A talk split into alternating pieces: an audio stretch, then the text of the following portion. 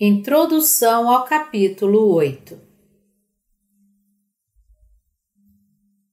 O capítulo 8 talvez pode ser descrito como o mais importante capítulo do livro de Romanos.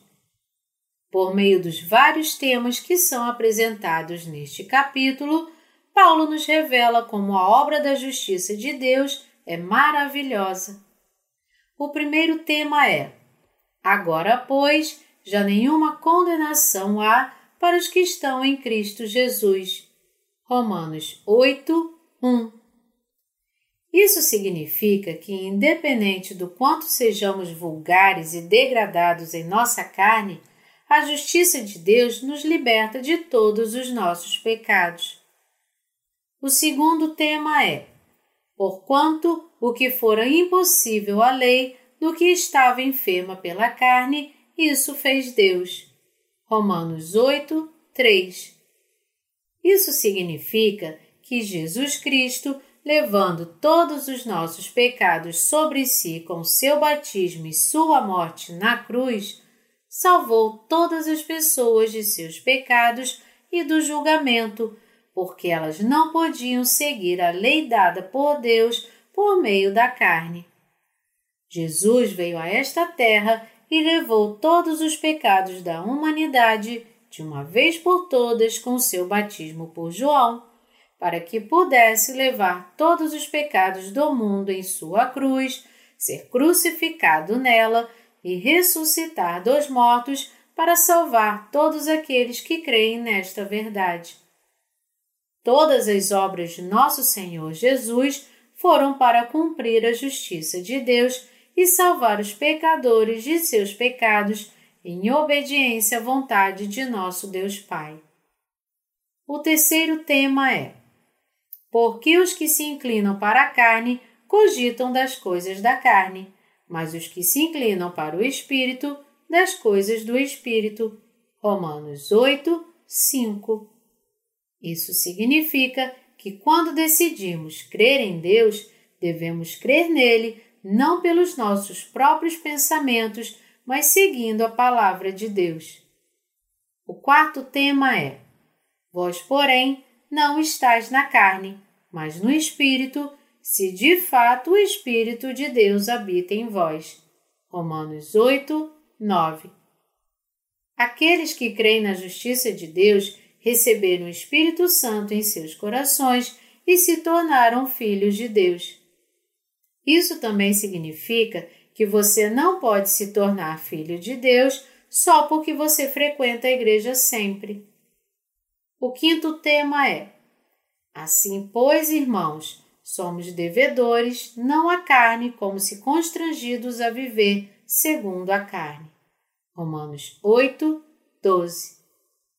Este tema nos fala que aqueles que foram salvos de todos os seus pecados pela fé no Evangelho de nosso Senhor Jesus, que cumpriu a justiça de Deus, não podem ser devedores da carne e seus escravos.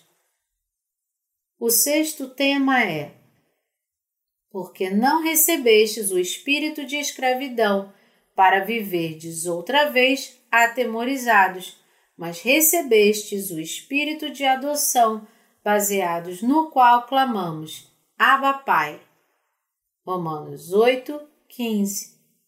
Porque aqueles que creem em Deus receberam o Espírito Santo agora eles podem chamar Deus Pai, Abba Pai. O sétimo tema é: o próprio Espírito testifica com o nosso espírito que somos filhos de Deus. Ora, se somos filhos, somos também herdeiros, herdeiros de Deus e co-herdeiros com Cristo. Romanos 8, de 16 a 17.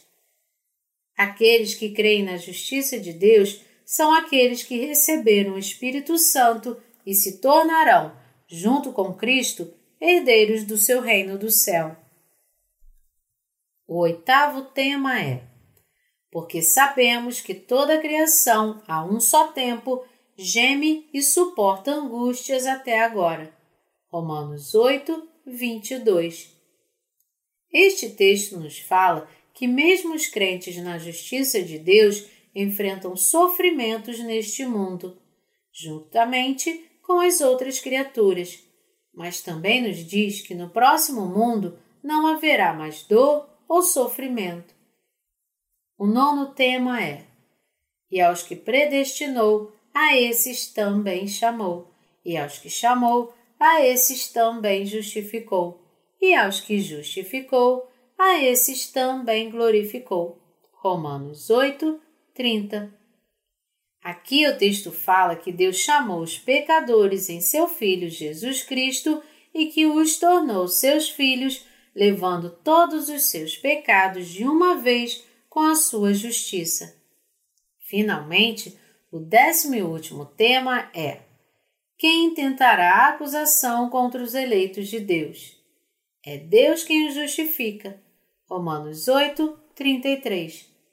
Ninguém pode julgar os filhos de Deus que receberam o Espírito Santo como presentes por sua libertação do pecado pela fé na justiça de Deus.